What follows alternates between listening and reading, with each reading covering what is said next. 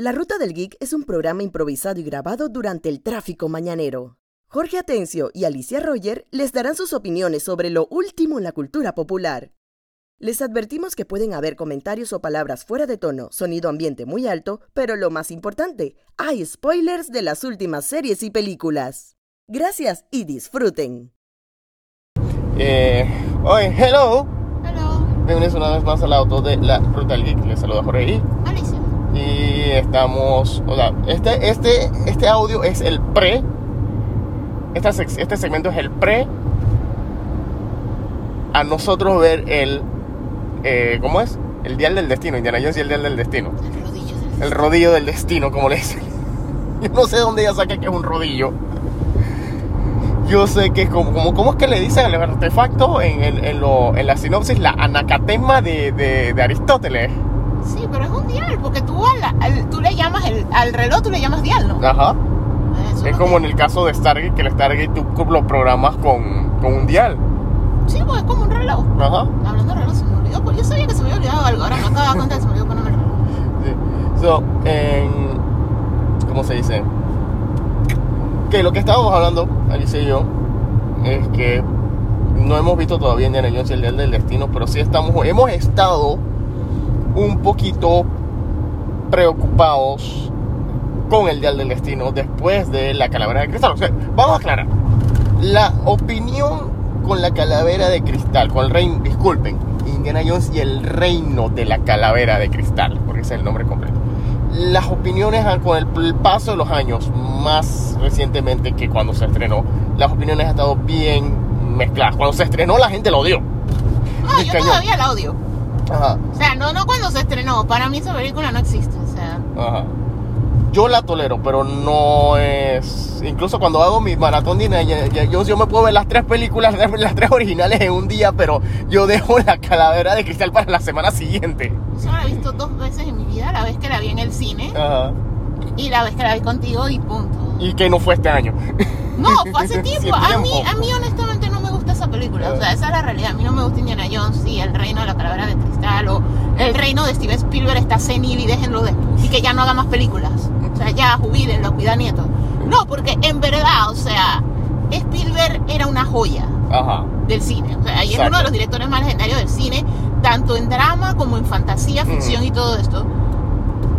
Pero en los últimos años, o sea, Lo que estamos es de que hablando. Ready Player porquería y descansó el caso. O sea, esa es la basura más grande de la es- historia de es la lo que- cinematografía. Lo que estábamos hablando antes de poner el botón de grabar es que el problema. A Spielberg le pasó lo mismo que le pasó a George Lucas apenas des- y, y a Robert Zemeckis, que apenas descubrieron que se podía hacer animaciones en CGI y que cómo había evolucionado la tecnología, se enamoraron tanto de eso que perdieron su arte.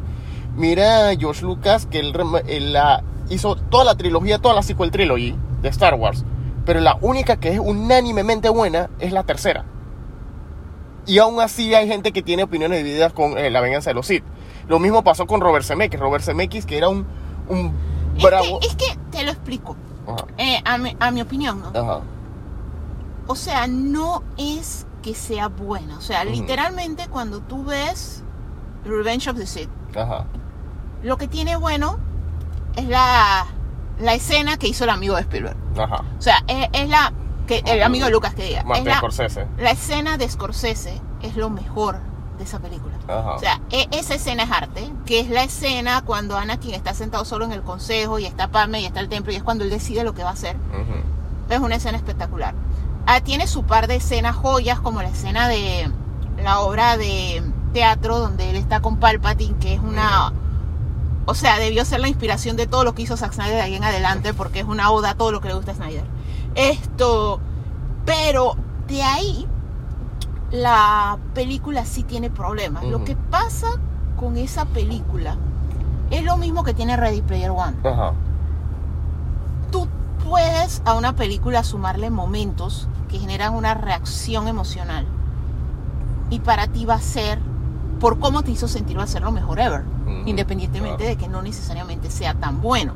O sea, esa película nos dio finalmente la batalla entre Anakin y Obi-Wan, donde él termina siendo Darth Vader. O sea, ya finalmente ves qué fue lo que pasó. Esto.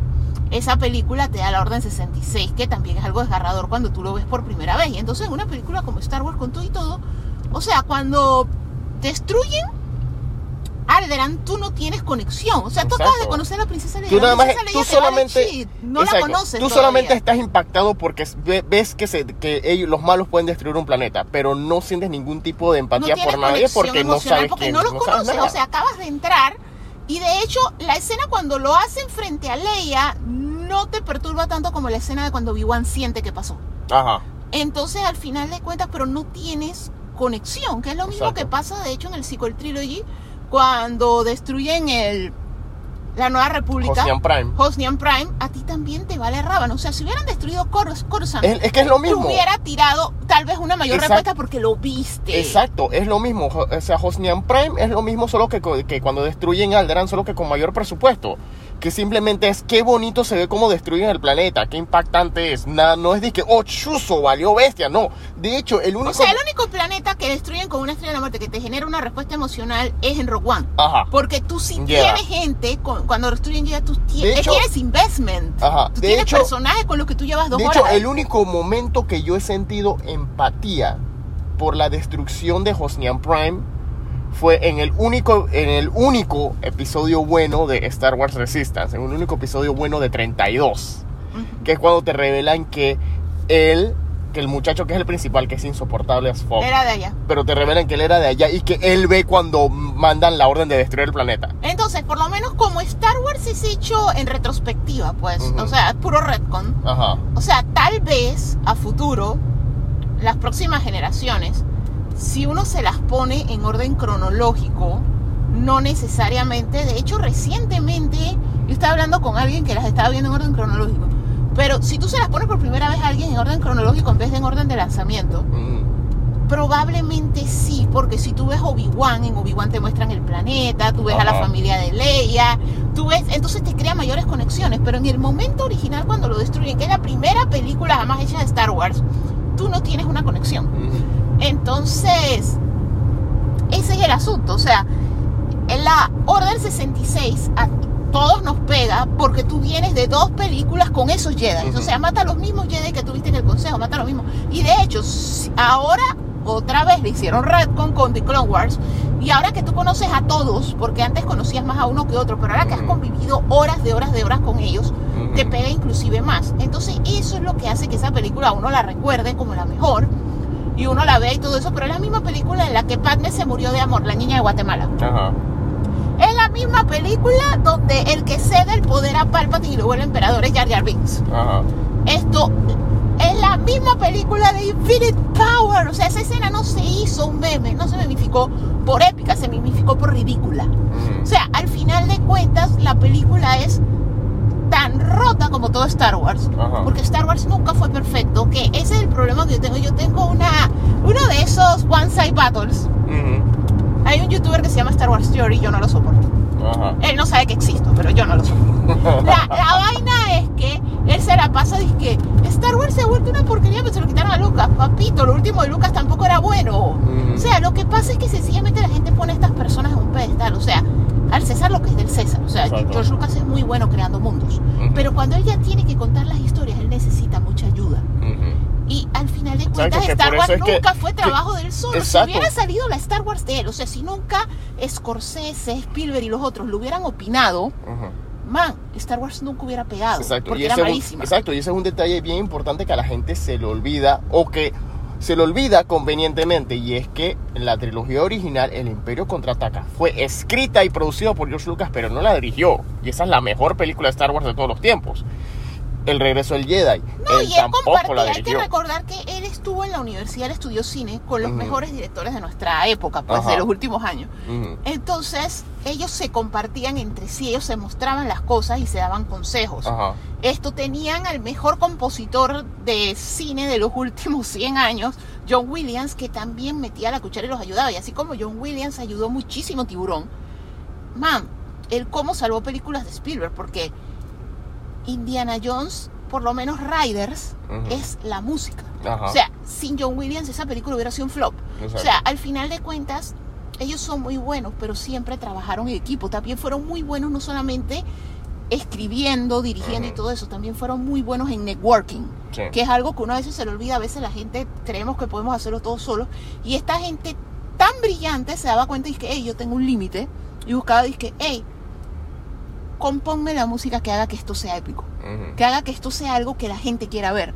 Y se apoyaron en John Williams. Entonces, y es algo que ellos tuvieron por muchos años. Pero sí, al final de cuentas, ellos y su relación con el CGI comenzaron a hacer cosas que a veces no tenían sentido. Exacto, que por eso te pongo también ese combo, te incluía a, Robert Zemeckis, que Robert Zemeckis de repente empezó esta fase de su carrera que empezó a hacer estas películas animadas como El Expreso Polar, eh, Los Fantasmas de Scrooge, Beowulf, que todas se veían horribles porque... La trilogía del cringe. Ajá, porque todos los personajes se veían horribles, muertos. No, horribles, muertos. O sea, tú quieres Y- ver el cadáver de Tom Hanks bailando el Expreso Polar. Ajá, y, y esa es la otra cosa, que en historias se quedaban cortas y, entonces, y él todavía sigue con eso, porque esta película, la última que él dirigió, eh, Bienvenidos a Marwen, que no es una mala historia, pero de nuevo, esa obsesión de querer, o sea, él hace una mezcla de live action con, con animación CGI, y cuando tú te pones en perspectiva, es no era necesario hacer esa parte de O live sea, es que lo que pasa es que depende de la historia que tú quieras contar, depende del tiempo que tú quieras invertir en la historia. Pues por lo menos James Cameron,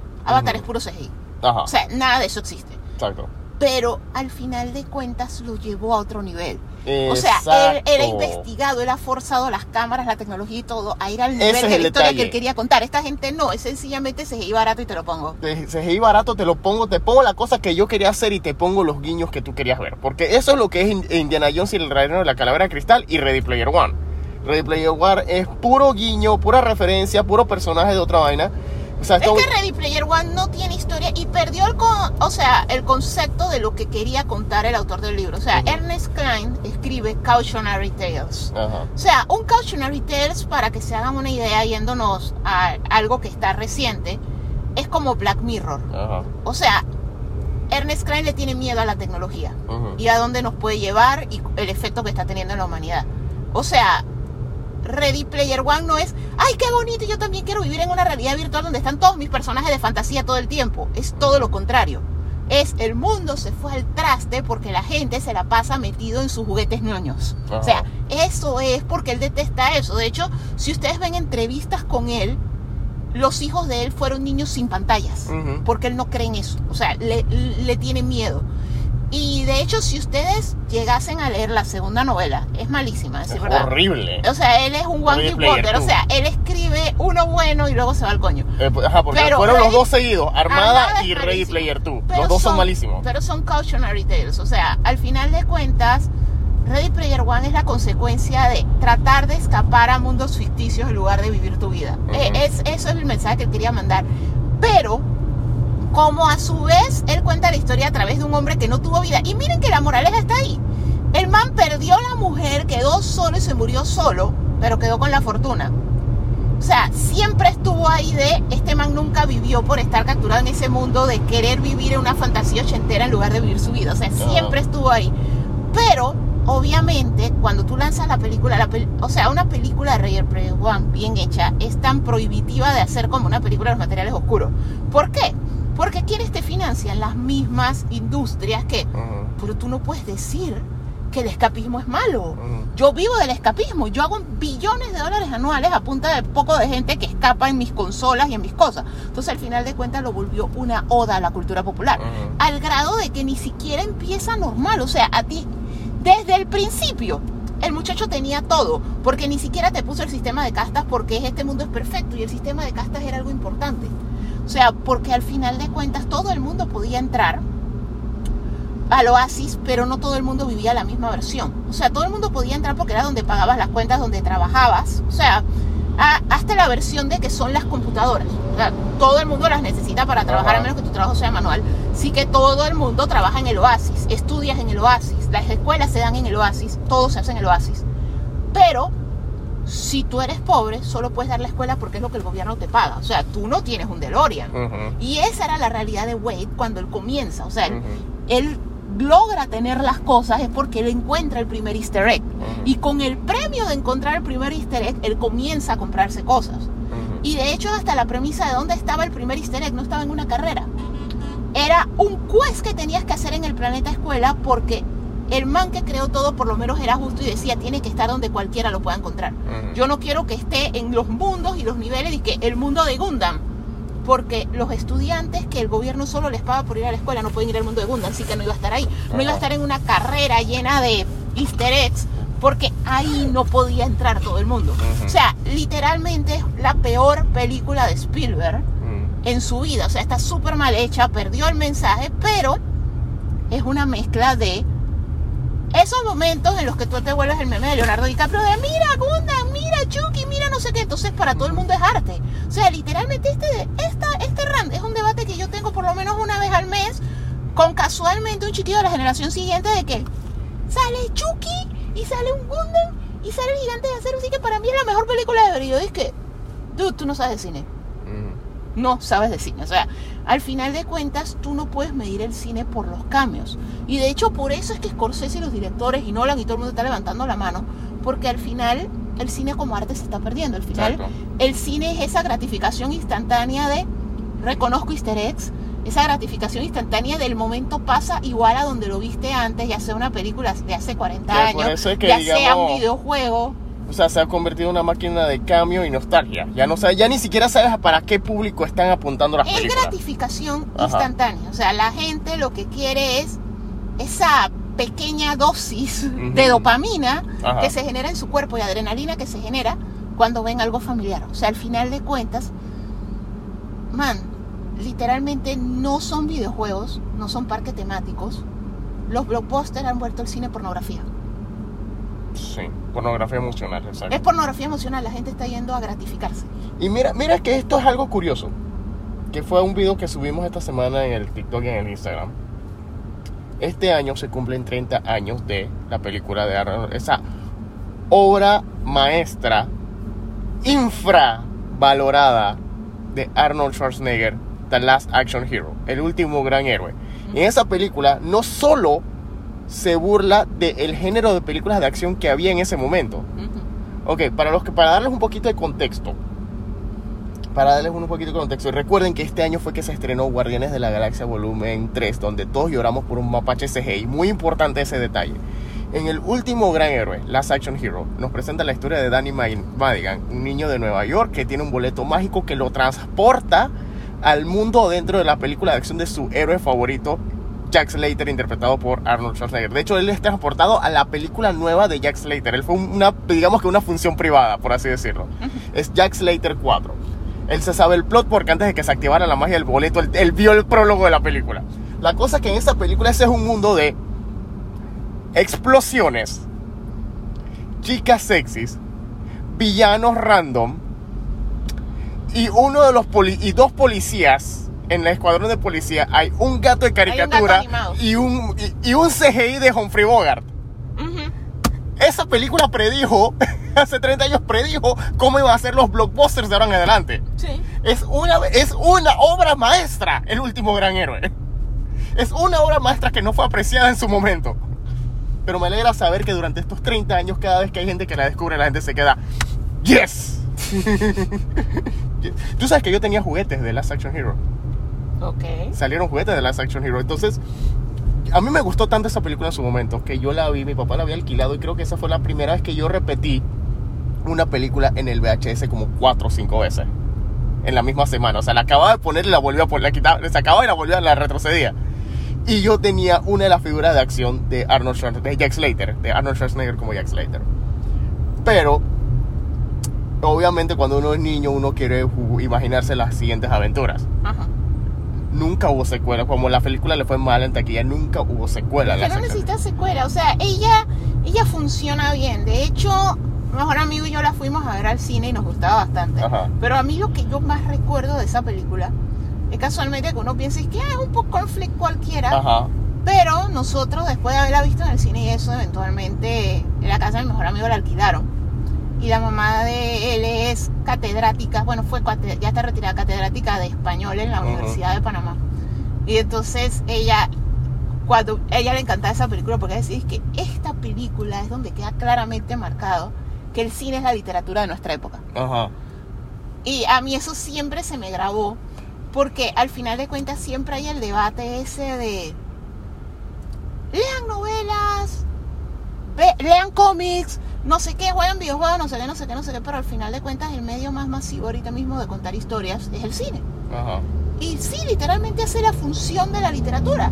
O sea, el cine y la televisión es donde nosotros consumimos las historias que antes eran vernaculares, eventualmente fueron escritas, eventualmente fueron escritas con dibujitos, etcétera, etcétera. Pero así es como tú ves las historias. O sea, como nosotros supimos de la partición de la India con Pakistán, Ujú. Miss Marvel. Ajá. Cómo uno se entera de más de cuatro cosas es a través de eso, cine y televisión. O sea, literalmente sí es la literatura de nuestra época. Exacto. Literalmente sí. Exacto, que por eso es que también, eso es algo que también se menciona en la película. O sea, Danny sabía muchas cosas porque las veía siempre en las películas. Él a veces preferiría le- ver una película de Jack Slater, su versión de Hamlet, que la versión de verdadera de Ah, Hamlet. no, pero lo que pasa es que también la, la moraleja de la película, esa película es como Ready Player One en el sentido de que es eso de vive tu vida, Vive tu deja de escapar en el cine. Es que es porque doble, es que es obviamente, doble. porque obviamente siempre te lo ponen, que es que, o sea, el chiquillo está harto de su vida porque su Ajá. vida tiene problemas. Son Ajá. solo él y la mamá. Vive en un apartamento en un peor barrio de New York. esto, la mamá no puede pagar las deudas, o sea, tienen la nota esa, la eviction notice que sale en todas las películas. Al pelado le va mal en la escuela porque está pensando en Jack, en, en Jack Slater en vez de estar poniendo clases. No, o sea, está pensando, es que es una parte de, o sea, el escapismo tiene razones. Ajá. O sea, por eso que se llama escapismo. O sea, una cosa es cuando tú te vuelcas a la televisión, los cómics, los videojuegos, un rato para tener sano esparcimiento. O te gusta una historia y la quieres disfrutar. Otra cosa es cuando tú no vives por hacer eso, entonces ahí sí es escapismo. El escapismo no es algo sano. O sea, el escapismo es, hay un problema. Ajá. Lo que pasa es que usualmente y sobre todo con los niños muchas veces a uno le pasa desapercibido y es lo que siempre se dice y es lo que ha estado predicando Zack Snyder, la salud mental es importante. Y eso es algo que uno a veces descuida. O sea, si tú ves que un niño está muy metido en cine y es como si viviera en una película y todo eso, ve atrás, busca la raíz porque hay un problema. Porque en realidad está escapando, o sea, ya no es solo su pasatiempo. Se está volviendo su vida porque está tratando de vivir en su vida porque en su vida hay algo. Entonces a lo mejor descubres maltrato o descubres algún problema o algo. Entonces eso es algo que la película también señala. O sea, lo que pasa es que en las Action Hero queda bien. O sea, pero es como lo que tú dices. O sea, cuando uno es niño, uno lo ve como ahora los más jóvenes que nosotros ven Ready Player One, como mi sueño es meterme en una realidad virtual con mis personajes favoritos. Co- pero cuando ya tú estás más grande, tú sí lo ves y que coño, es que en verdad la vida del chiquillo era pesada. Ajá. Entonces, en realidad lo que tú tenías que hacer era que él afrontara su realidad, que de hecho Ujú. es lo que eventualmente Arnold logra, que él Ajá. afronte su realidad. Y funciona. La película también está hasta filosófica en ese aspecto porque no solo le ayuda a Danny a darse cuenta de lo que existe realmente, sino que también Jack Slater descubre que realmente ser un personaje ficticio vale bestia. Porque es como, como siempre se burlan en Honest Trailer en el caso de Tom Cruise. Que Tom Cruise, porque siempre se la pasa haciendo todas estas acrobacias, todas estas escenas de alto riesgo, siempre dicen, él se sacrifica por nuestro entretenimiento. Imagínate un personaje ficticio, un personaje ficticio que descubre que su vida es un asco simplemente para que nosotros podamos verlo desde una pantalla de cine o de televisión y reírnos de que su vida es un asco. Sí, porque ese es el concepto que han tirado varias veces en ficción de que ellos están aware. Que eso es Ajá. lo que me da risa porque un amigo nos recomendó un canal de YouTube de un científico que analiza diversas cosas. Me da risa porque él mantiene todo un rant de ChatGPT. Y entonces da risa porque el man, su rant básicamente es porque la gente está pensando que esta vaina se va a tomar el mundo. Esta vaina no está consciente, esta vaina se activa cuando tú le haces una pregunta. No es que cuando tú no le preguntas está maquinando para conquistar el mundo. Esta vaina no existe cuando tú no le estás preguntando. Me da risa porque en realidad hay muchas cosas que uno no maneja. Entonces, últimamente, por todos estos personajes que rompen el four wall o que tienen el awareness, decir como Deadpool o como Gwenpool Ajá, o como She-Hulk, entonces al final de cuentas uno está que ¿Qué tal si ellos están llevando sus vidas y eventualmente sí se dan cuenta que es que Stephen King escribió mi vida y por eso es que vivo en fucking Maine y no me puedo mudar? Esto, ah, o sea, el concepto ese de que nosotros tuviéramos la capacidad de creación y que cuando tú creas un personaje en realidad se crea un mundo Ajá. y ellos están viviendo y su vida está bien freaking jodida sencillamente porque tú les escribes vaina. Ajá. Que eso, eso fue el primer episodio de Black Mirror, el de, el de Joan No, pero es que no, pero es que el episodio de Black Mirror es otra cosa. El episodio de Black Mirror, Joan y Hofford, que por cierto, veanlo, es probablemente el mejor episodio de esta temporada. porque Esta temporada fue Hiranuis. Ujú. Pero en realidad de lo que se trata es cuando Netflix, que así mismo se llama Streamberry en su programa, se queda sin contenido, pero te quiere apelar. ¿Qué tal si sencillamente por toda la información de nosotros que ellos tienen a través de todos los dispositivos a los que estamos conectados, los celulares, los televisores inteligentes, la computadora, Alexa, etcétera, etcétera, etcétera? ¿Qué tal si por todas esas vainas sabe lo suficiente de nosotros, nos espía lo suficiente como para que los shows empiecen a tratar de nuestra vida, pero sin derechos? Ajá. O sea, nunca tú le firmaste un papel a Netflix diciendo, tú puedes grabar mi vida. Y Netflix comienza a compartir un show de tu vida. O sea, no con guion, sino que lo que tú vas haciendo es el episodio siguiente. Y encima lo hace con las imágenes de actores, sencillamente porque los actores en algún momento firmaron un contrato y ni siquiera les avisa. Entonces, de repente, tú entras a Netflix y la serie se trata de ti, pero a la vez entra la actriz, entra Salma Hayek a Netflix y yo qué hago ahí, yo no autoricé esta vaina. Y, y- y al final de cuentas, lo que pasa es que en Netflix sí te pone eso, que cualquier tipo de simulación que tú crees. Hay seres conscientes. O sea, Netflix es todo lo contrario a lo que casualmente les decía del youtuber que se me escapa el nombre. Esto, que ChatGPT se activa cuando tú le preguntas, ¿ok? Eh, es. Netflix lo que está diciendo es que todo lo que tú creas o copias de ti existen y están viviendo su vida. O sea, que por ejemplo, hay un episodio que es uno de los mejores episodios, que es una pareja Que tú ves su relación, se conocen y cómo, cómo termina, o sea, si se casan, si tienen hijos, si se pelean, si rompen, etcétera, etcétera, etcétera. Y tú ves eso como, como si estuviera en loop y después tú descubres que esas son todas las simulaciones que está corriendo una de estas aplicaciones de dating. Entonces te quieren poner como que las simulaciones son reales y existen. O sea, que no son números, que es lo que son realmente. Dentro de una computadora es un pocotón de números, que es lo mismo que ChatGPT. ChatGPT es como si fuera el text prediction que hace tu celular que tú escribes, dice hola, y automáticamente te recomienda, que bueno, lo que sigue es cómo, porque usualmente tú escribes hola, ¿cómo estás? Ajá. Eso es lo que él hace, es como si fuera un texto predictivo, solamente que un texto predictivo que tiene acceso a librerías, grandes librerías de información. Ajá.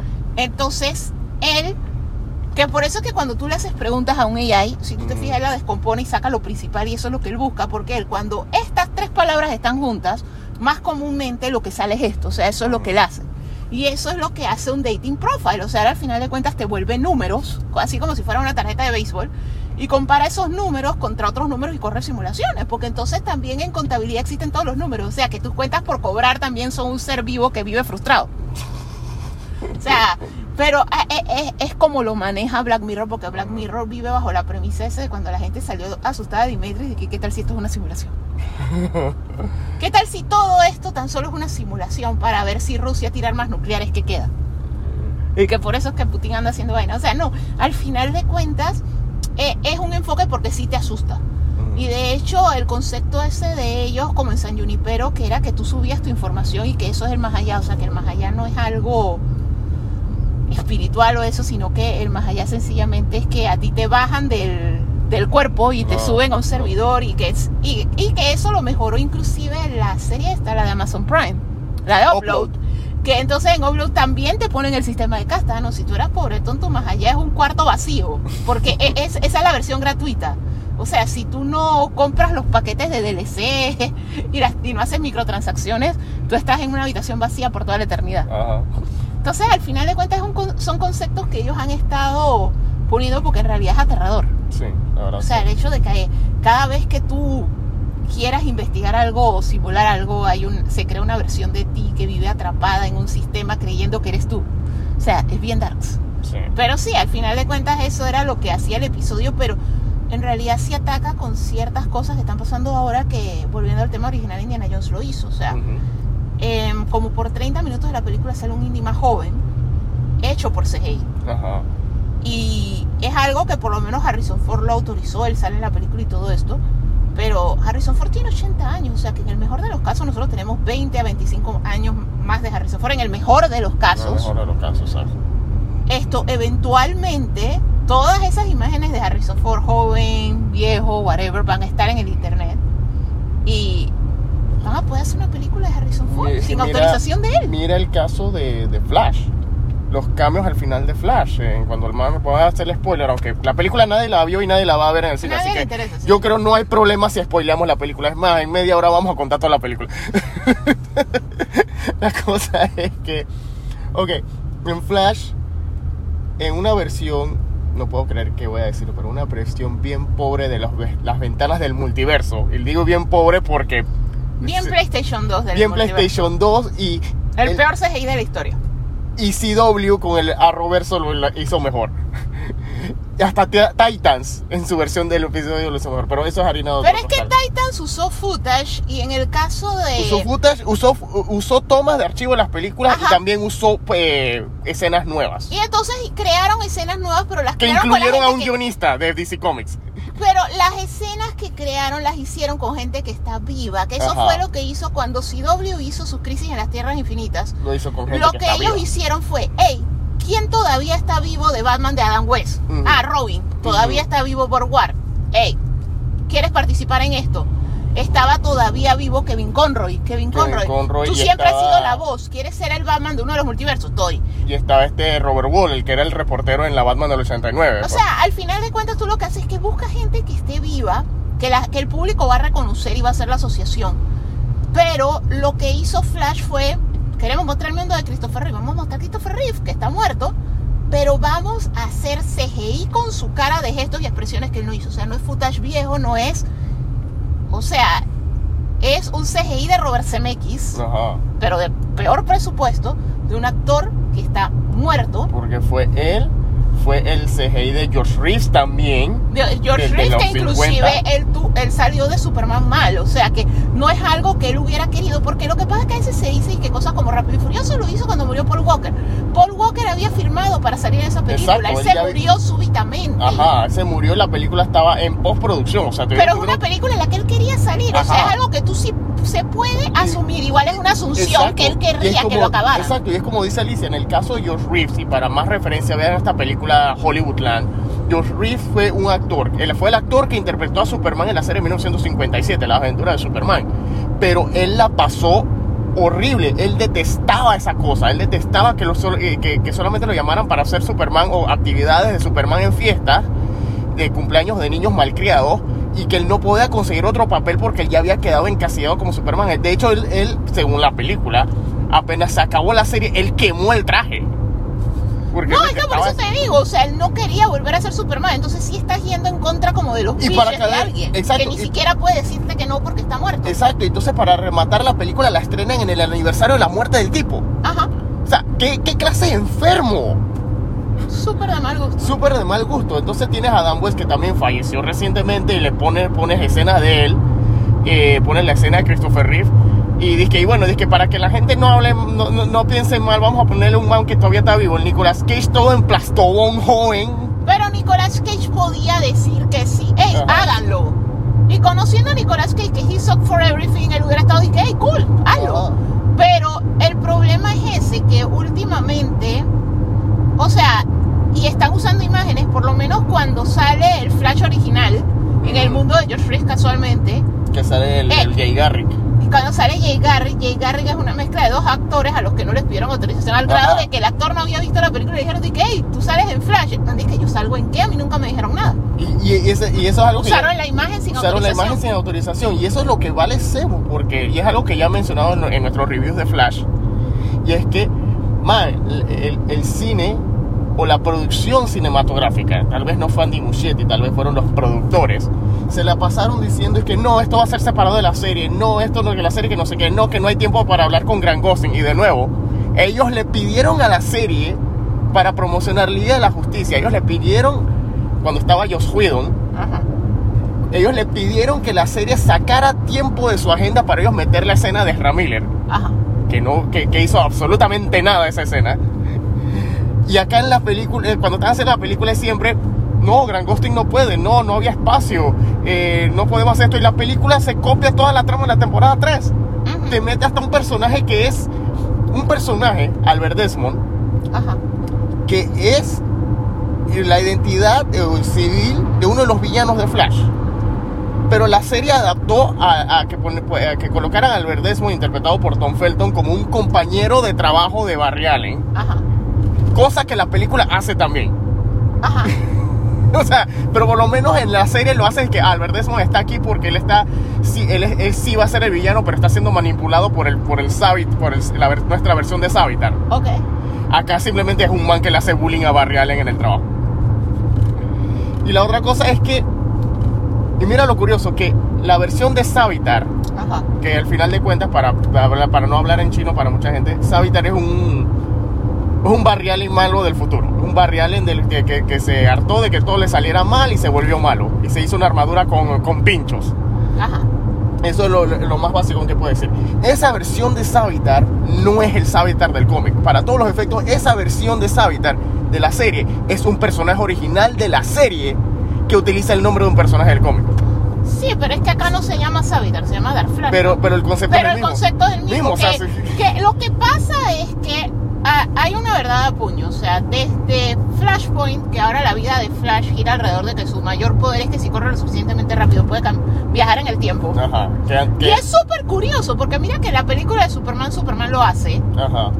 Y más nunca asociaron ese poder con Superman. Exacto. Sí. Pero eh, eh, Superman se salvó de eso. Pero Flash por Flashpoint, ahora ese es como su poder principal, Mira. que si corre lo suficientemente rápido puede viajar en el tiempo. Al final de cuentas, ese es un poder que te corrompe. Ajá. Porque al final de cuentas, de hecho, siento que en anime lo han manejado mejor. Sí. Porque hay varios animes que hacen eso como Steins Gate.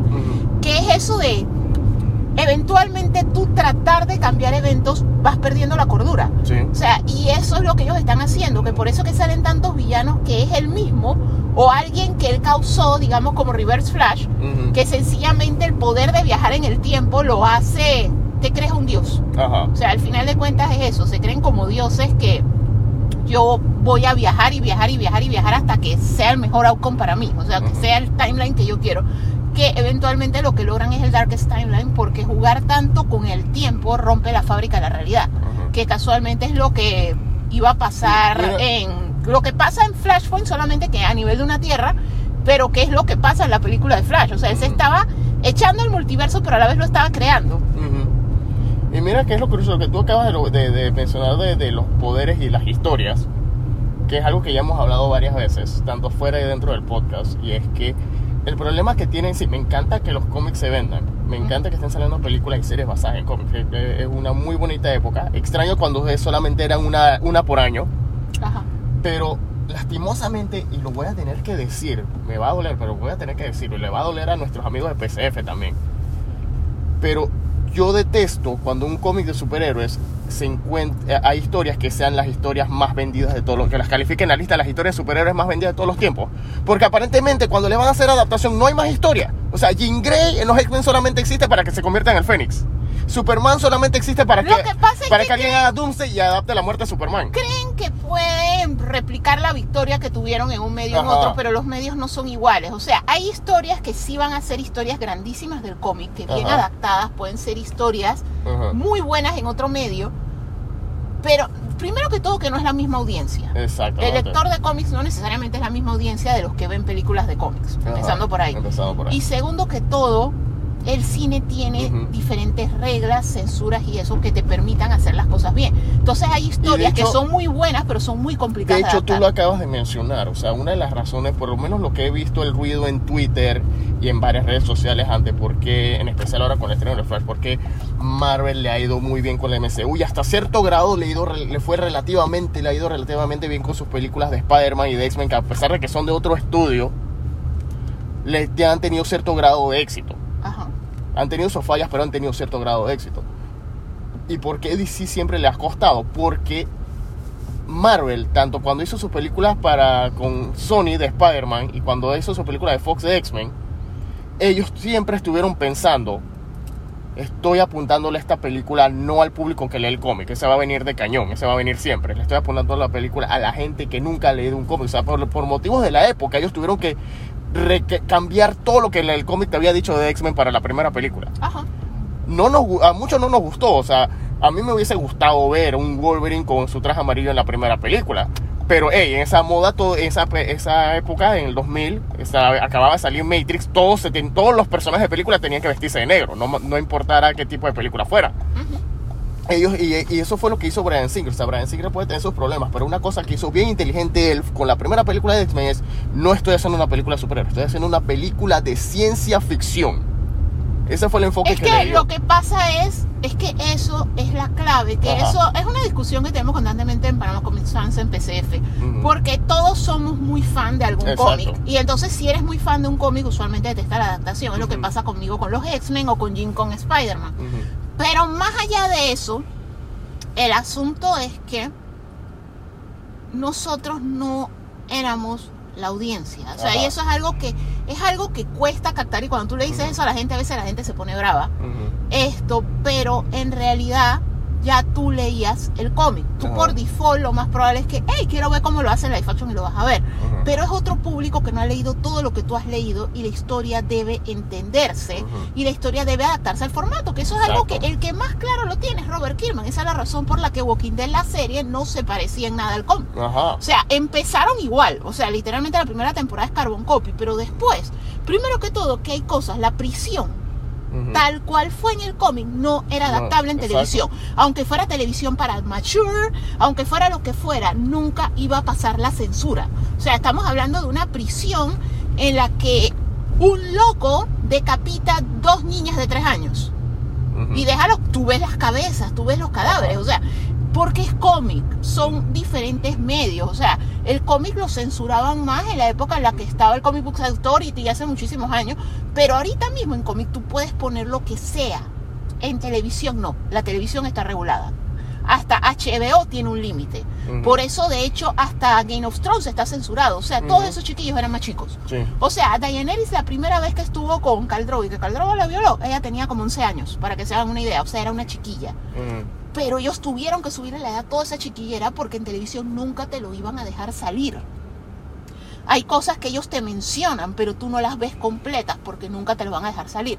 Entonces, al final de cuentas, ellos lo que han hecho es irse adaptando al medio, pero el medio también tiene otro público. Exactamente. Entonces, que por tú eso es tienes que, que hacérselo interesante Exacto, a ese que, público. exacto, que esa es citando la, la, fra- la famosa frase de Ian Malcolm en Jurassic Park, pero adaptándola aquí. El problema que han tenido casi todas las películas de DC es que se enfocaron no solamente Snyder, sino también muchas otras películas que han salido. Porque recuerda que antes de que llegara el Snyderverse, ellos, sus primeras adaptaciones de la nada fueron, antes de que, antes de que ellos de verdad quisieran hacer la competencia Marvel, que esto también lo hemos mencionado varias veces en el podcast, es que sus primeras adaptaciones fueron después de, después de Batman Forever, empezaron a adaptar es que Constantine, Watchmen, Before Vendetta. Y el problema es que ellos están tan enfocados en decir, en replicar imágenes del cómic y al mismo tiempo decir que los cómics son para gente adulta que se, han- se olvidan de las audiencias generales que no saben nada de cómic. Y eso, ese fue lo que, e- y ese fue el mayor crimen de Flash y muchas películas del DCU que, que se, que inició con Man of Steel. Se enfocaron tanto en replicar imágenes del cómic que fueron perdiendo la historia. O sea, sí, a mí sí me gusta Man of Steel y sí me gusta Batman vs Superman. Tolero las dos versiones de Liga de la Justicia. Me encanta, Sí, a obviamente. mí obviamente me gusta el Snyder El pero a mí no me me molestó la de ellos. Exacto. O sea, me molesta el bigote en Cavill, pero fuera de eso me gustó porque finalmente era un Superman más cercano a como yo me imagino a Superman. Ajá. O sea, no ese Superman de Snyder todo broody. Porque lo que pasa es que Snyder quiere contar historias mucho más avanzadas, pero sobre un mundo que no construyó. Yo siento que lo mejor que ellos pudieron haber hecho con Zack es construir el mundo y que él lo cerrara.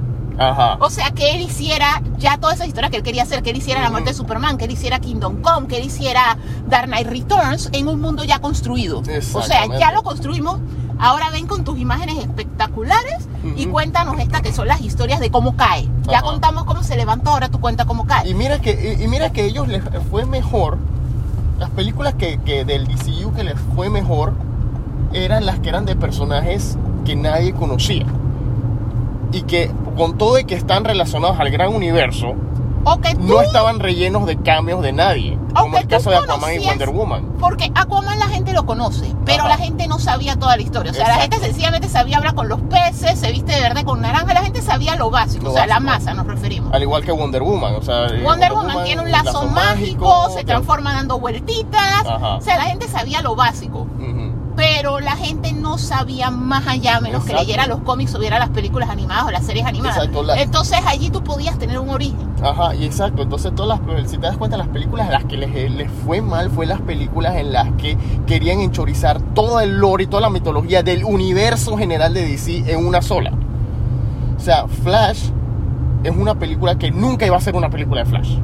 Ajá. Siempre va a ser la película de Flash y sus amigos.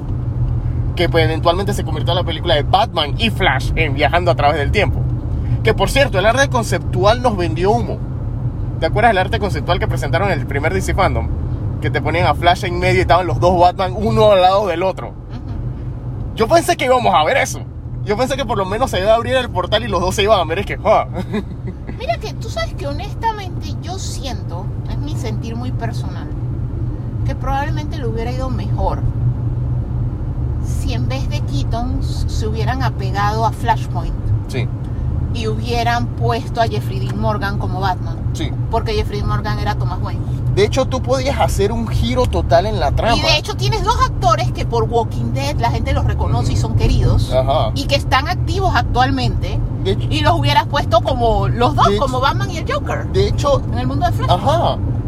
De hecho, ellos, a mí me, una de las cosas que sí me, que me quedo pensando es, porque mucha gente lo decía, yo era uno de los que apoyaba esa idea, y eres que qué tal si en la película nos sorprenden y nos está y que el trailer te está diciendo es el Batman de Michael Keaton.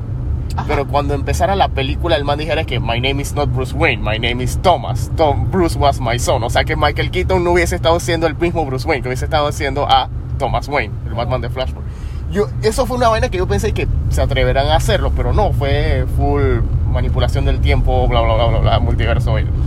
Lo que pasa es que la premisa, que por eso es que Pero igual- James Gunn, por eso es que James Gunn se la pasaba diciendo tanto y pregonando tanto, que aquí era donde que iba a resetear todo y donde deseaba todo.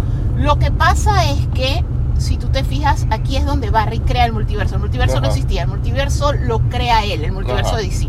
Y entonces lo que ellos hicieron con las escenas esas del peor CGI de la historia fue sencillamente decirte cuáles son las tierras que oficialmente existen dentro del multiverso de DC.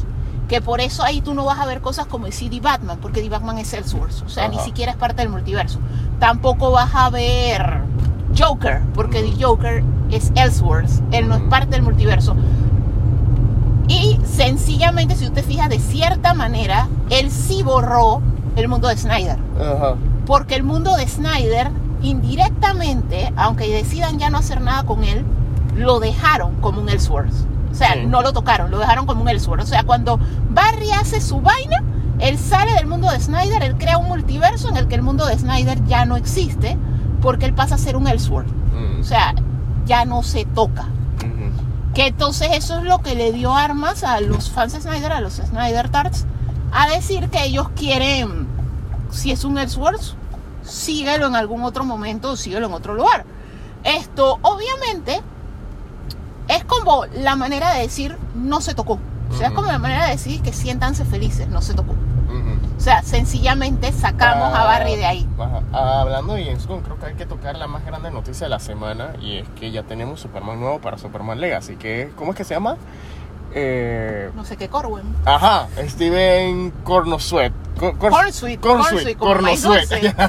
Cornosuet. La. Y tenemos a Luisa Lane que es también tiene otro nombre todo raro. Maisel. Ajá, es la actriz de la, de la señora Maisel. Me agrada el casting, se ven bien. Me, me agrada, se ven. Tiene, eh, me evoca, me, por lo menos a mí me evocan la imagen de Superman y Lane, no la imagen de Henry Cavill, no sean babosos. La imagen de. No, me da risa porque la- todo el mundo se ha estado burlando. Me da risa que a mí me gusta burlarme de eso también. Que el man se parece a un aire Cavill, se ve como un joven Cavill. Ajá. Pero es que al final de cuentas se ve así porque se ve como Superman. Debería verse Lo que exacto. pasa, y, y si tú pones las fotos de todos, de un joven Christopher Reeve, cuando estaba vivo, obviamente, pones la foto de todos ellos, sí, sí se parecen. Ajá. Pero es porque el personaje se ve Se así. ve así. De hecho, cuando Se castearon a Tom, como cuando castearon a Tom Welling, que la magia de Tom Welling era que se parecía a Christopher Reeve. Sí, porque es que se tienen que parecer a Superman. O sea, Ajá, tienen que se tienen que parecer a Superman, exacto. de- Porque es que se- Ahora, es Superman. Ahora, estoy, lo que yo estoy impaciente es porque quiero que se confirme el rumor. Hay un rumor Ok. que salió esta semana, casualmente. Rumor rumoroso. Un rumor. De que posiblemente cuando veamos el primer póster, veamos a Steven, Steve, Corn, Steve Corn- Cornsweet, Yo diría que lo busques, porque no sabes ni cómo se dice.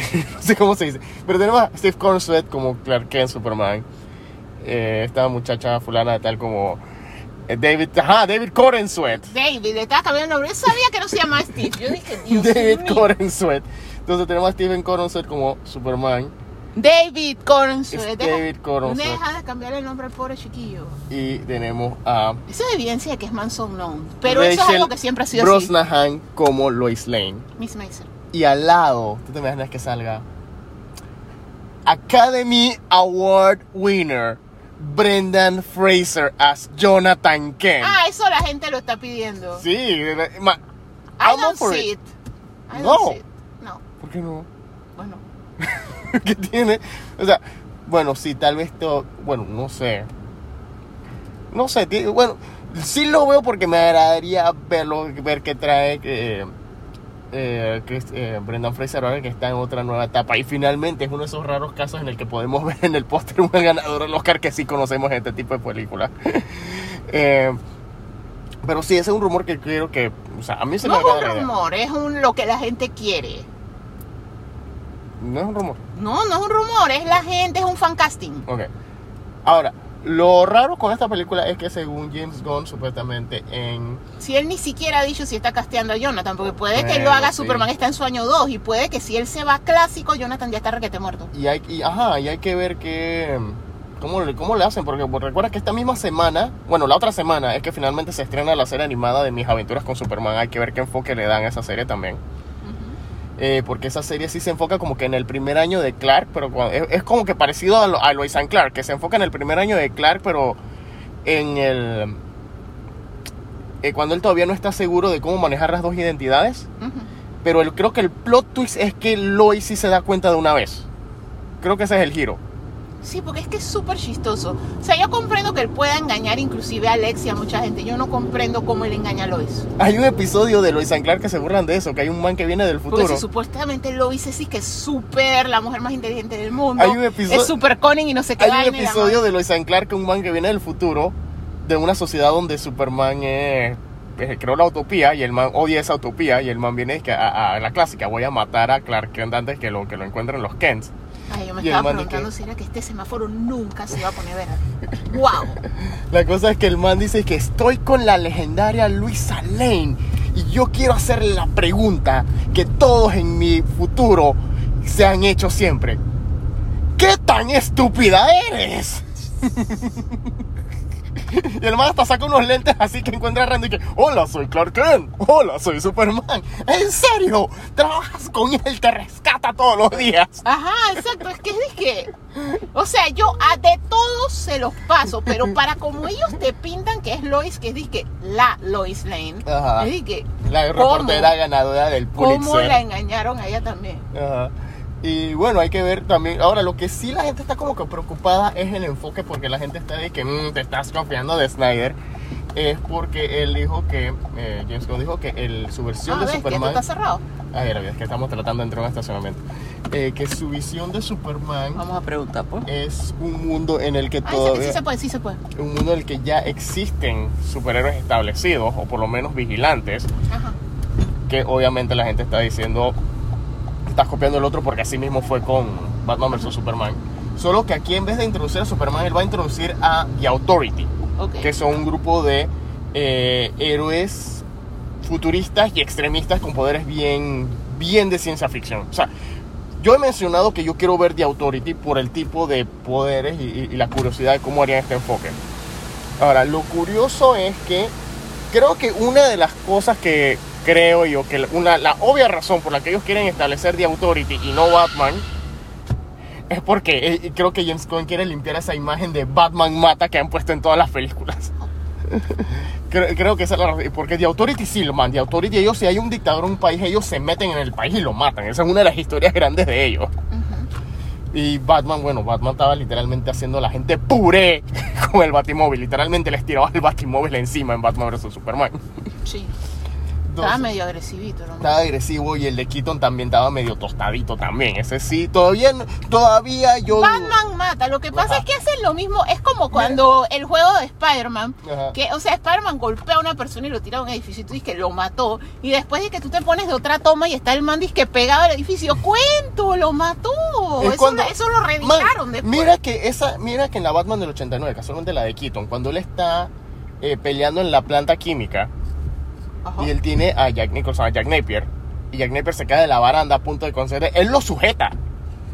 Pero cuando te ponen la toma, la toma del rostro de Batman tratando de mantener la- el, el grip en la mano de Jack Napier, hay algo raro con la toma, cuando él lo está sujetando y se le cae, y no resiste y se le cae. Ajá. Yo sé que Tim Burton me está diciendo que él trató de salvarlo y no tenía la suficiente fuerza para, para le- levantarlo y este man no, no pudo extender la otra mano. Pero la toma se ve, la edición de las escenas se ve como si el man lo, lo dejó caer. mira bien Batman 89, mira bien esa escena. Pareciera que Batman lo dejó caer. Es que Batman está agresivo. Pero bueno, eh, o sea, sí hay curiosidad de saber qué es lo que va a pasar y cómo va a ser el enfoque. Ahora, la cosa es que, mira, si quieren tener una idea de cómo es The Authority, ahí está la película animada de Superman vs. la Élite. Que yo creo que Manchester Black, o el personaje que sale ahí, va a ser uno de los personajes de esa versión de The Authority. Es mi teoría. Pero básicamente es eso. Básicamente la idea no es ponerlo contra otro superhéroe que... No, no, no es hacer Batman vs. Superman de nuevo Ujú. es dar el mensaje que se perdió en Batman vs. Superman. Poner un man que lo han educado para que sea lo más altruista posible con todo su poder versus un, un grupo de gente que son los más extremistas y los más violentos poder de- que, Sí, que o sea, existe. como Batman. Exacto. Solo que el problema es que en el, la- el mensaje, en- ese mensaje en Batman vs. Superman siento que se perdió y la gente, se, la gente solamente recordó Marta. Man, pero es que coño, o sea. Mira, yo conozco gente que ese año cuando salió la película, gente que no lee cómics, señores mayores, que decían que... Y, él dijo, fui a ver Batman vs Superman y yo y pensé que, que- y le pregunté, ¿qué le pareció? Y yo pensé que el man me iba a decir que no, que las pelas tuvo un pretty, no, que no sé qué. No, ¿tú sabes qué me dijo? Marta. Yo no sabía que la mamá de Superman se llamaba igual que la mamá de Batman. Porque es que la gente no lo sabía. Tres horas, la película dura casi tres horas y eso es con lo que la gente se fue. Man, gente que lee cómics pero que no lee particularmente eso. Se quedaron, dije, ¿en serio se llaman igual? Ajá, Sí. Eh, Pues eso fue una pregunta común hasta en PCF. ajá. ¿Que ¿En serio las dos se llaman igual? Sí. Sí. Por eso salva a Marta. Lo que pasa es que nunca lo habían usado así como Magoffin, pues. Ajá. Pero es que está mal hecho, o sea, la escena está mal hecha, porque es que al final de cuentas, o sea, honestamente, primero que todo, Clark nunca le ha dicho Marta. Ajá. Entonces, ¿por qué la llama Marta? O sea, solamente para que coincida y pase la escena. O sea, la escena está súper mal hecha, es uno de Que los de problemas hecho, que tiene esa de hecho este Doug Walker en su review de Nostalgia Critic, el man se burló de esa escena diciendo que cuando el man dice Marta, Batman se congeló pensando, mi mamá está viva. No, pero es que no es solo por el hecho ese de la sorpresa que... O sea, lo que pasa es que Snyder se entiende lo que él quería hacer. No, es era eso clarito, de él que quería lo humanizar a los dos personajes. Él quería humanizar a los dos personajes y que se vieran como iguales, porque Ajá. no se habían visto como iguales y se ven como iguales porque la mamá se llama igual. Pero al final de cuentas es raro porque como te digo, o sea, todas las versiones de Superman Ever, Comic y whatever, él no la llama Marta. Ujú. Entonces, ellos lo que tratan de hacer es eso de que ellos ponen que la relación de él con la mamá en esta versión es un poco más fría que en las anteriores. Entonces, como para que a ti te quede así tiempo de Billy Batson, dice, no, él no la llama mamá, pero no hace sentido. Porque él siempre dice mi mamá, mi mamá. no Ma, porque él es campesino, ma. Sí. No, lo que pasa es que mira que el de Cavill nunca proyectó lo campesino. Ajá. O sea, eso era, que James Bond nació en Kansas. Sí. Pero bueno. No, porque el man nunca supo disimular que no es que es British, pues. Ajá. O sea, en realidad tú nunca creíste que él era de Kansas. No, yo creo que el mundo estaba muy ocupado viendo al man sin camisa. O sea, Y él estaba muy ocupado por- viendo cómo posaba sin camisa. Man, el man está tan hot que le sale natural, Fred. Él es como Johnny Bravo que rompe las camisas. El man que salía en puca que simplemente rompe las camisas. Sí, no, es que el man ha hecho una carrera a partir de eso de que se ve hot, pero se ve buena gente a la vez. Exacto. Que por eso creo que fue que lo castearon para Superman. Pero a mí lo que de todo esto de los castings y eso lo que me dio tristeza es que Nicolas Holt ya lo rechazaron para The Batman, ahora lo rechazaron para Superman. La gente está diciendo que justicia, casteen lo de Barry. Pero que eso es raro porque yo pensaba que Nicholas Hall estaba de frontrunner para el casting del Lex Luthor. No, él era uno de los posibles Superman. Ah, ok. Lo que pasa es que son hojas de casting y tú ves que los manes están yendo a audiciones y eso, entonces la gente asumió, les dio diferentes roles, pero no, todos los que estaban era competencia para eso porque eso era lo que estaba casteando este man. Este man todavía no estaba casteando otros roles. Mm, ya, ok, ok, ok. Entonces, estaba casteando a los principales, Superman y Lois. El man quiere volver al mundo de superhéroes, pero como, como principal, porque él fue bestia en las First Class y eso, Ajá. pero ahora él quiere ser como protagónico, pero nunca le sale. Por eso es que la gente ahora está haciendo su campaña, dije, por el amor de Dios. Pónganlo de otro personaje. Denle. Denle linterna Flash. verde, Dicen Flash. Que sería un Flash interesante. La verdad es que, primero que todo, depende cómo vas a hacer Flash. Porque ya la pregunta ya no es si eres fanático de cómics y has seguido las cosas. La pregunta normalmente era, ¿qué Flash querrías ver en el cine? ¿Barry Allen o Wally West? Pero ahora después de la interpretación de Ezra es, ¿qué Flash quieres ver? ¿Un Flash inteligente o un Flash pendejo? Esa es la pregunta ahora mismo. Que lo que pasa es que me da risa porque al final de cuentas todo parece apuntar a que Gon está haciendo lo mismo que hizo Snyder. Ajá. Superman está empezando, pero Batman ya está veterano. Y entonces Exacto. dije, pero, o sea, estás haciendo lo mismo que el otro, solamente que con chistecitos y música. pues. Ajá. Exacto. Esa es la Comienza- impresión que uno comienza a entender por qué la gente está. Ah, Exacto. Pero bueno, hay que ver, de pronto el man nos, sor- nos sorprende, pero mientras tanto vamos, vamos a ver cómo Twitter se vuelve otro campo minado más grande. Así que Cinco minutos más tarde. eh, volvimos. Ah, ahora sí, acabamos de ver, ahora sí acabamos de ver Indiana Jones y el Dial del Destino.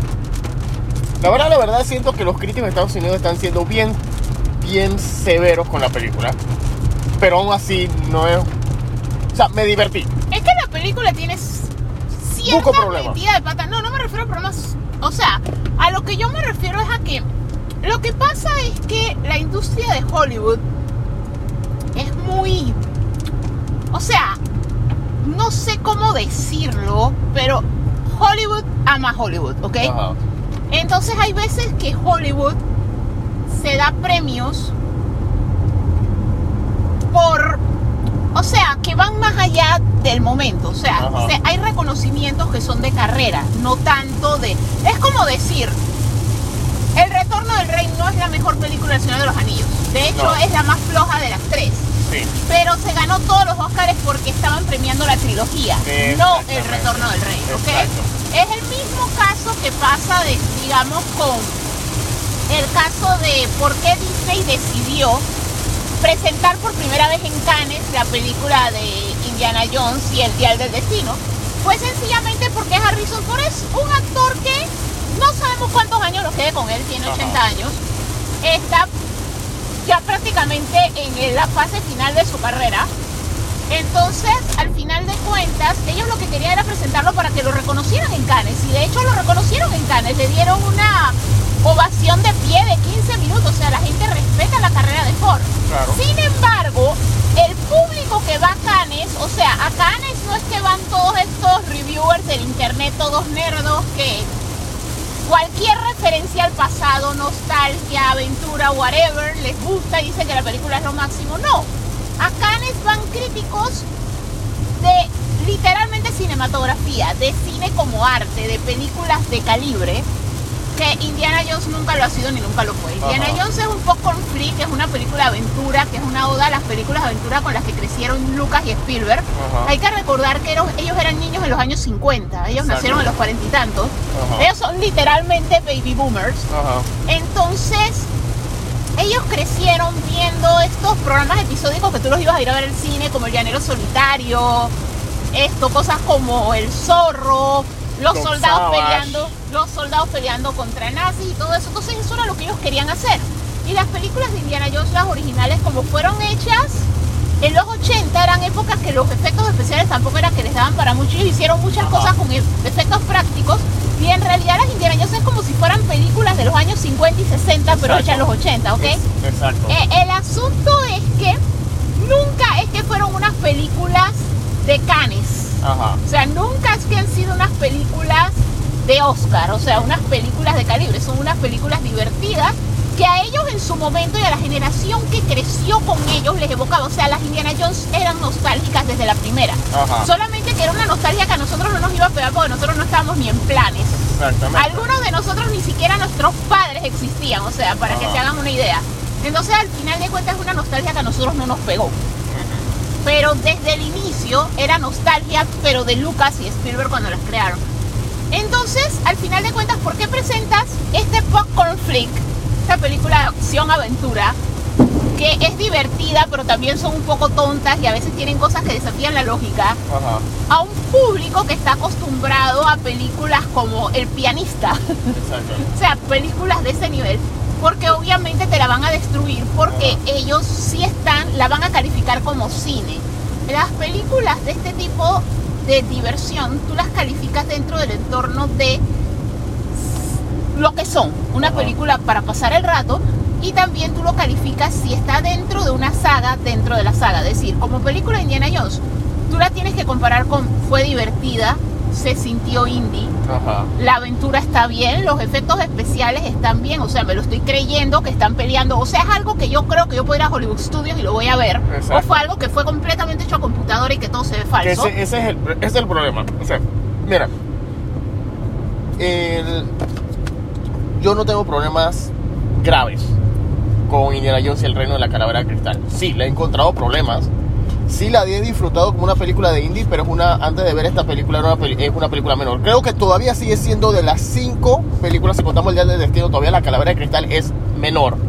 O la, la, la, la del fondo, la del fondo del Para, paquete. para mí, de todas las películas de Indiana Jones, la peor sigue siendo la calavera Ajá. de cristal. Yo Pero- esta, pero esta tampoco es que queda muy arriba, queda Exacto. exactamente antes de la calavera de Exacto, cristal. es que eso es lo que te iba a decir. Porque, mira, Pero después de es la que mira, y el, y el problema es este. O sea, sí, obviamente la, la trilogía original va a ser la trilogía original. Después hacemos un ranking de eso. Problema que tiene esta, tiene el mismo problema de la calavera de cristal, solo que en otro tipo de escala. El problema, que, el problema grande de la calavera de cristal no echa y LeBeouf, es el abuso del CGI.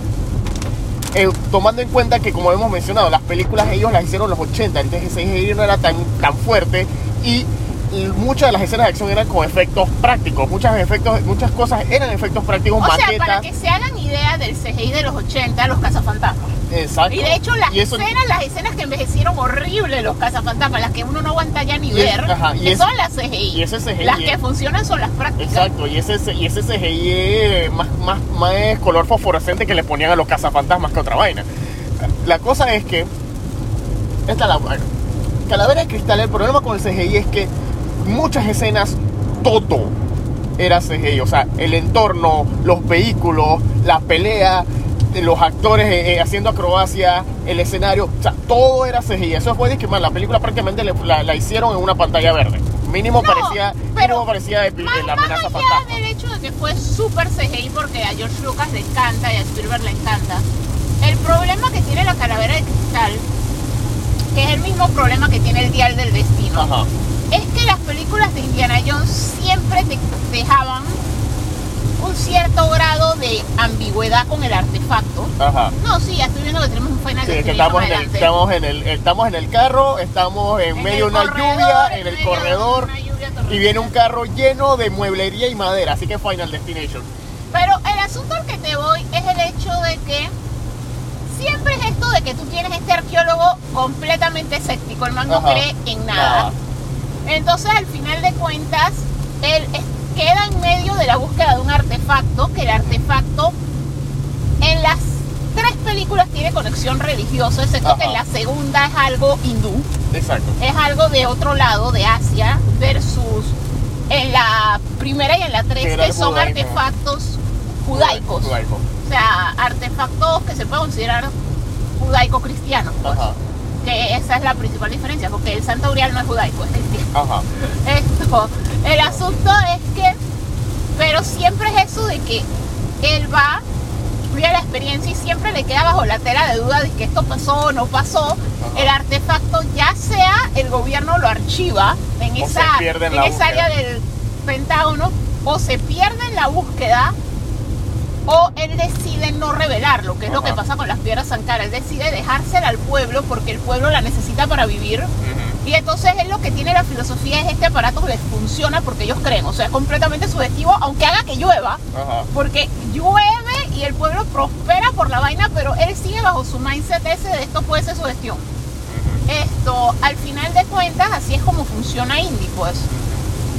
Pero a partir de la calavera de cristal llegamos a estas películas de Indiana Jones de ay, ahora hay CGI, así que ahora no tenemos que limitarnos a que es una leve escena con exceso de efectos especiales donde ocurre la cosa fantástica que te deja con tela de duda de Ajá. existe lo fantástico o no. Es que eso es a lo que sino que ahora es nave espacial Es que- extraterrestre. Es que eso es a lo que voy, porque el problema acá de ahora en el Dial del Destino, sea, sí, lograron efectos especiales prácticos. Tiene uno que el CGI en, la, en, en el entorno no es tan distractorio como en la calavera de cristal, que todo era CGI, como lo mencioné hace un rato. Ajá. Aquí el problema es que usaron CGI porque querían rejuvenecer a Harrison Ford y querían hacernos creer que es un viejo de 80 años se puede mover como él se movía en 1983 y no es totalmente plausible para nada, o sea, parece un efecto especial de Spider-Man, se, se nota el personaje como que se vuelve aguado cuando empieza a pelear, tanto cuando es joven como cuando es viejo. Ahora, Pero es que te voy a decir una vaina. Indiana Jones, el personaje, es más joven que Harrison Ford, sí, el actor. exacto. O sea, eh, y ese es un detalle que también afecta. O sea, Sí. Obviamente, o sea, tampoco es que es un chiquillón a los en el Es que ese es el otro 1960 y algo, problema. pero es un poco más joven que Es que ese es el otro problema que tiene tanto la calavera de cristal como el dial del destino. El problema es que como se demoraron tanto en hacerlas y no quieren recastear a Harrison. Ford, entonces tienen que hacer la clásica trama de la trama de la historia gira, Ah, de que que el está man viejo, está viejo. Y que está teniendo una crisis porque está viejo. ajá, porque fue lo mismo que pasó en Calavera de Cristal. O sea, esta se parece tanto a Calavera de Cristal, pero al mismo tiempo es mucho mejor experiencia que Calavera de Cristal. A mí en realidad, más que a Calavera de Cristal, me recuerda a la última cruzada, porque como en esta él está con la hijada, que es el equivalente a él, o sea, ella es más joven de lo que era. Indiana en, en la última cruzada, pero es el equivalente este de el personaje joven con el mentor. De hecho, hasta tiene toques a Jurassic Park 3, porque Ajá. es eso de que tú tienes el mentor y tienes el más joven que cree que todo lo sabe Ajá. pero que sí está aprendiendo la experiencia con el viejo y que al inicio no lo respeta porque la juventud es así, la juventud es osada. Y tú, yo no le hago caso a este viejo porque yo toda me la sé. Y al final resulta que sí estás aprendiendo del viejo y que el viejo era el que tenía razón. Ajá. Entonces al final de cuentas en eso me recuerda, como te decía, esas dos, a la última cruzada y me recuerda a Jurassic Park 3. Ajá. Y ese, ese es el efecto que para mí tiene la presencia de la hijada. La hijada Sí, para mí, Bridge, eh, el problema que yo tengo con el personaje de ella, independientemente de lo que dice mucha gente de por qué es creída, porque, o sea, la juventud es usada, o sea, Exacto. eso es realista. Un joven con un viejo siempre va a ser así, de hecho, Y es lo- una- los que no lo han vivido es porque o no Y han convivido es- mucho tiempo con sus abuelos o sus padres todavía están Y jóvenes. eso es una dinámica que se ha visto en Indiana Jones desde el Templo de la Perdición. O sea, él estaba con Short Round, que era un niño que era mucho más joven, que él era un poquito más osado en, atreverse a decirle a Indy, hey, no hagas esto.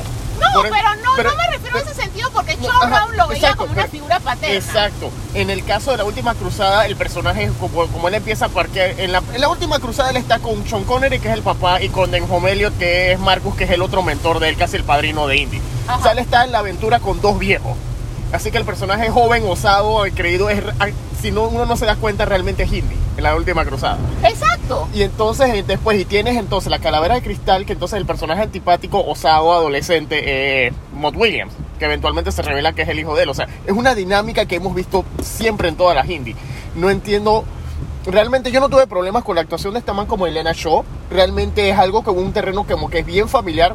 Eh, la única cosa es que siempre te ponen eso de que la única persona que fue disque tan igual a Indy que se convirtió en la pareja de él es Marion. Esa es la Eso única- yo sí no estoy de acuerdo porque es, es lo que nosotros le decimos. O sea, por lo menos en el caso de Jorge, la película favorita de él es la tercera. La última y en el caso mío es la segunda, El Templo de la Perdición. Ajá. Entonces, yo hubiera preferido que quedara con Willy. Yo culpo a Steven Spielberg que le dijo a la esposa de que no actúes más. Ajá. Sí, porque prácticamente eso fue lo que hizo. El man se casó con ella y la man desapareció. Desapareció. Aunque bueno, casada con Spielberg, la man no tiene necesidad de trabajar. No, pero es que también ellos han tenido, como quien dice, tienen, tuvieron muchos hijos Ajá. entre biológicos y adoptados. Entonces, al final de cuentas, la man se enfocó un poco en la familia. O sea, tú sabes este hecho, que esta decisión que toman muchas familias, que es, tú tienes tu super carrera como director, alguien se tiene que asegurar de que nuestros hijos sean Ajá. cuerdos y, o sea, alguien, alguien tiene que darle los abrazos, apapacharlos y escucharlos, porque tú no vas a estar gran parte del tiempo. O sea, tú estás filmando en Múnich, tú estás Ajá. filmando en no sé dónde. Entonces, al final de cuentas, ella se dedicó a la familia. Esto, y es algo muy común, sobre todo en esa generación. Digamos, George Lucas, al final de cuentas, es las veces que él dejó de dirigir y todo eso, a diferencia de lo que mucha gente tiende a pensar que es y que porque el fandom lo odiaba y él. No, ha sido las veces que él se ha dedicado a la familia, tanto a la familia 1.0, la que tuvo con Marcha, como a la familia 2.0, que es la que tiene ahora. Ajá. Entonces, al final de cuentas, en- por ese lado se entiende, pero sencillamente nos privó de que Indy tuviera más aventuras con Willy. Claro. Y sencillamente, Eso- eso es cuando, cuando era como James Bond, que tenía una pareja por película, Exacto, para mí cool. original, Pero cuando ya lo pusieron como no, esta es la de la primera, y es algo que era lo que yo hablaba con Jorge. O sea, nosotros, en la época en la que salieron las Indiana Jones, o sea, nosotros primero que todo las vimos en televisión. Ajá. Y no es una cosa así como. Y a que- veces ni siquiera la veíamos en orden. no, pero a lo que te voy es que no es como ahora que uno sí está que, ah, yo sé por qué siguieron esta y por qué borraron esta, esta le fue mejor, el feedback de esta. Toda esa información nosotros de las películas con las que nosotros crecimos no lo sabemos. Ajá. O sea, uno se entera después. O sea, cuando nosotros éramos chiquillos veíamos la película porque nos gusta.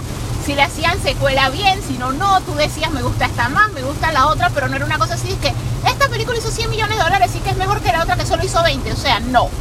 Entonces, al final de cuentas, no sé. Ahora nosotros sí, para- como en esta semana vamos a estar generando contenido de la película, vamos a investigar un poco más porque estoy comenzando a creer que es que Raiders fue la más exitosa Sí. y que por eso es que Marion es la con la que él se casa y por eso es la que ella siempre vuelve, por Es eso que son el el show de. Stones en el parque. Es que ese es el problema, que para cuando salieron esas películas, las películas se hacían en serie, pero no había una continuidad estricta. Es como tú dices, era cada historia, era una, eh, cada secuela era Igual una historia hasta los diferente. libros eran así. Yo sí llegué a leer libros de Indiana Jones y en todos era una novia diferente, una aventura diferente. nada era como James Bond, era como el Batman de, de- de los 90, o sea, cada historia era una cosa diferente, solo que tenía una leve continuidad.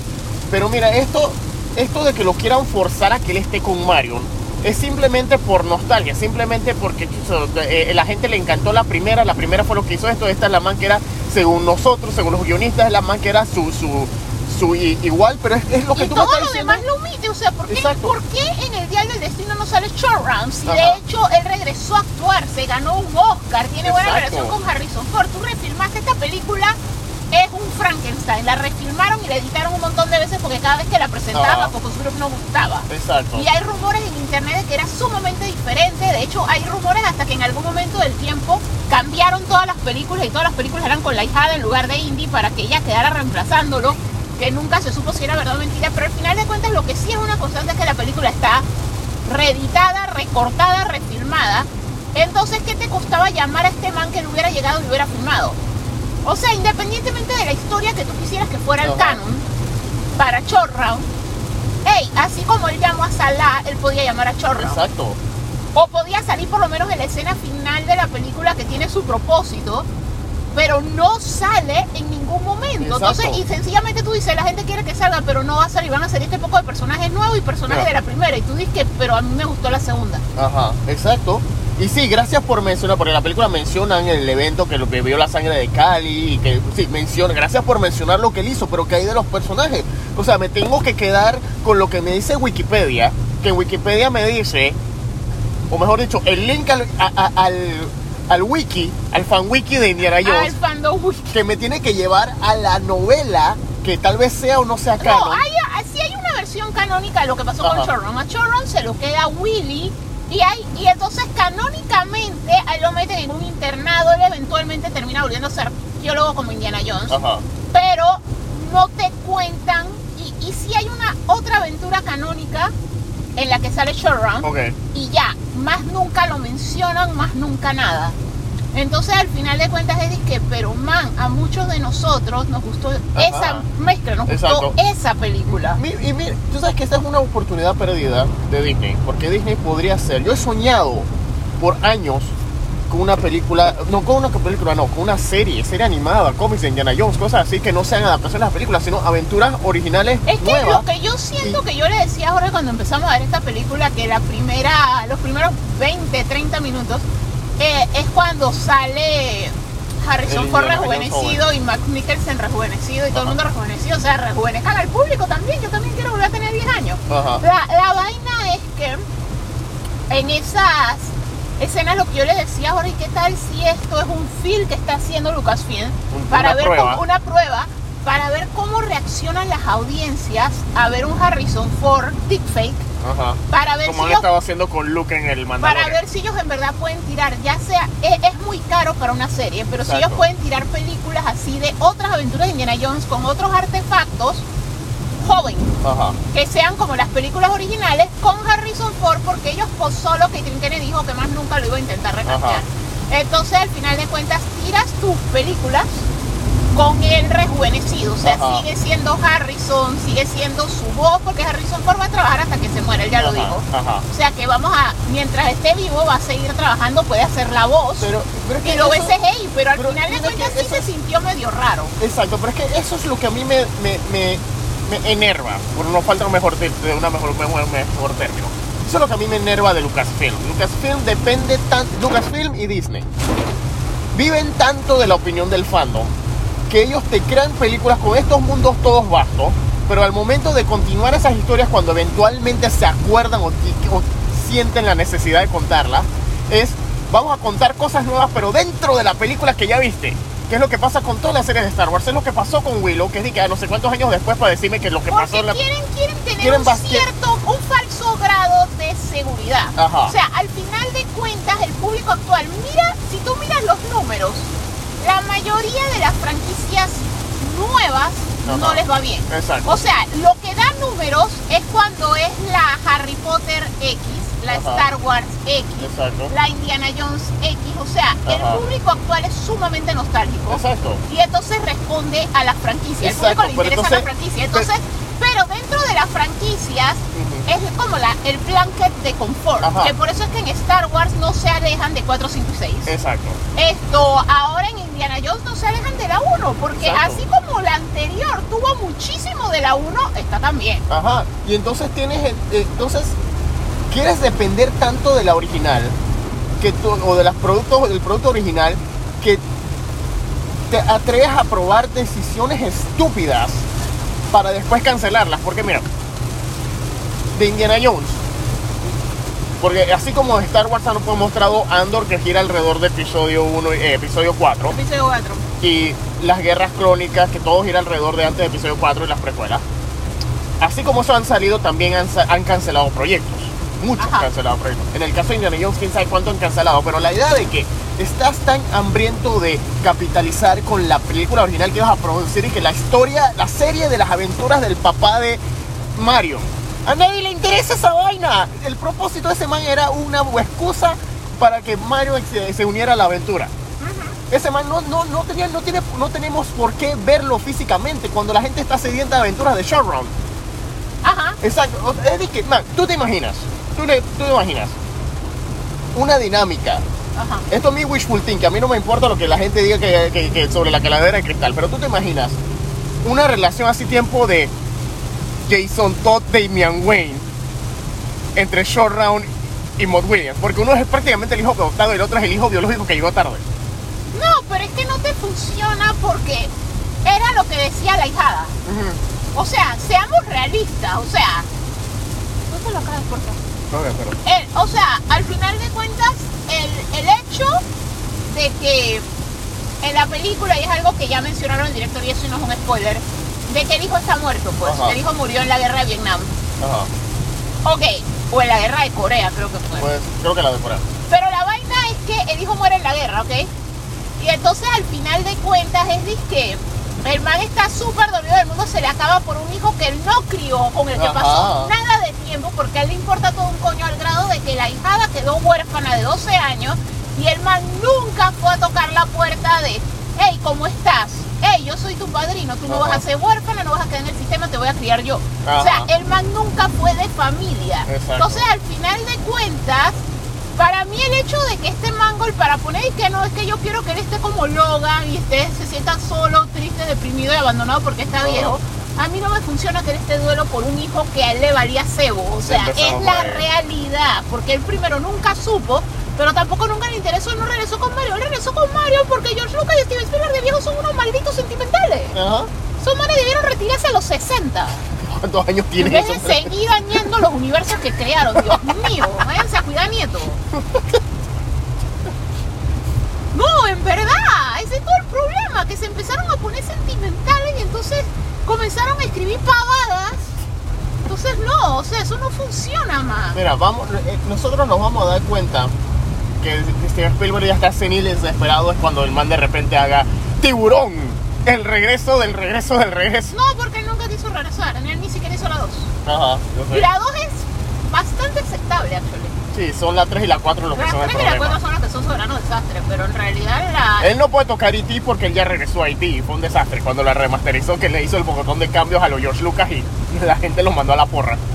No, porque por eso te digo, pero es que al final de cuentas cosa que tú te quedas y que man. O sea, no, en verdad, yo les respeto todo lo que hicieron y lo que crearon, crearon un mundo En su momento. En su momento, pero la senilidad les ha dado feo, feo, feo. O sea, para muestra Ready Player, la porquería esa. O sea, man, o sea, literalmente llega un punto que es que, bro, stop. Ajá. O sea, eras tan genial. O sea, y de hecho a veces todavía tiene instantes brillantes, porque por lo menos West Side Story fue muy buena. O sea, West Side Story no ganó más premios porque era algo trillado. Porque ya se había hecho, o sea, era un remake de una película. Ajá. Esto, de ahí, la película esta de los Fairmans que recuenta la infancia de él es una joya. Pero cuando ellos retoman estas cosas, a veces les pega este tono nostálgico. Entonces ellos al final querían que la calavera de cristal fuera la última. Ujú. De Indy fuera que él cuelga el sombrero porque va a ser un hombre de familia. Eso nunca fue Indiana Jones. Es lo mismo que Han Solo nunca iba a ser un papá y jugar a la casita con Leia y Kylo Ren. Exactamente. O sea, al final de cuentas, tú creaste el personaje. Tú tienes que saber cómo funcionan los insights del personaje. Cómo Hermano, funcionan las entrañas, Mira, las mira, vísceras. mira la- mira la cosa, porque ellos hacen lo que hicieron con el James Bond de Daniel Craig. Ellos hacen lo que hicieron con el James Bond de, de Daniel Craig. Que sí, al final de la última, No Time to Die, James Bond se convierte en eso, en un hombre de familia, pero por ahí mismo se muere. Porque es que no, No lo es son, son, exacto, no por ahí mismo lo son. mata. O sea, él, O él sea, hace el eso sacrificio como- para protegerlos, pero No, lo- ¿Tú sabes quién sí lo supo hacer? ¿Quién? Y es algo... Y, y yo sé que mucha gente lo detesta porque creen que está overrated y vaina, pero Ajá. R.R. Martin en Game of Thrones lo supo hacer. Porque Ajá. cuando Henry está con Arya y él le dice y que casémonos... O sea, esta gente está reconociendo que yo soy el hijo de Robert, sí que me van a devolver lo que era de los baratios y todo eso. Casémonos, tengamos hijos, formemos una familia. Y ella le dijo, eso no soy yo. Ajá. O sea, literalmente jugar a la casita Indiana Jones, eso no soy yo. Han Solo, eso no soy yo. Que por eso era lo que dijo la misma Leia. Él era too much of a scoundrel. O sea, Ajá. el man nunca iba a estar a vamos a jugar a la casita, papá y mamá. Que ese fue el problema, que tuvieron un hijo y después el hijo se les, Se les fue la volvió porra. lo que se les volvió casualmente porque fue a mi papá yo le valgo cebo porque el man quería era eso, el man quería seguir anda robando especia por ahí mínimo polatrides le dicen Con su amigo peludo. con su amigo peludo. O sea, yo no quiero estar jugando a la casita con. Y la mamá, eh, y Leia también, ella era política. Ella quería levantar la nueva república. Ella no quería ser mamá de nadie. O sea, al final de cuentas tú creas tus personajes y los defines y después sobre la marcha no es que tú puedes decir que, o sea, sí, la gente cambia con el tiempo, pero tú no cimentaste nada que te diga que Leia cambió y Exacto. que Leia ya no le interesaba el gobierno y todo eso. Leia le entregó el hijo. El hijo comenzó a portarte mal, Luke. Ajá, Llévate a tu mandó- al templo. ajá, se lo mandó O sea, a Luke. Así que de buena madre que fue Leia. O sea, los tres fueron un desastre de figuras paternas.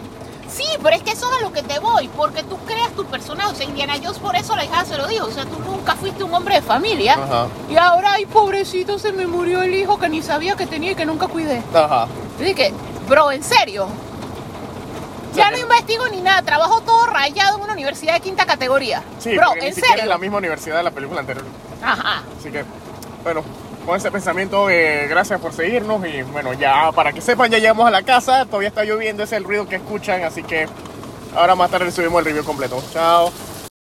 ¡Hey! Gracias por viajar con nosotros en la ruta del geek. Al escucharnos, por favor, recuerda cliquear en subscribe en cualquiera de las plataformas como Spotify, Apple y Google Podcast, gracias a Anchor FM.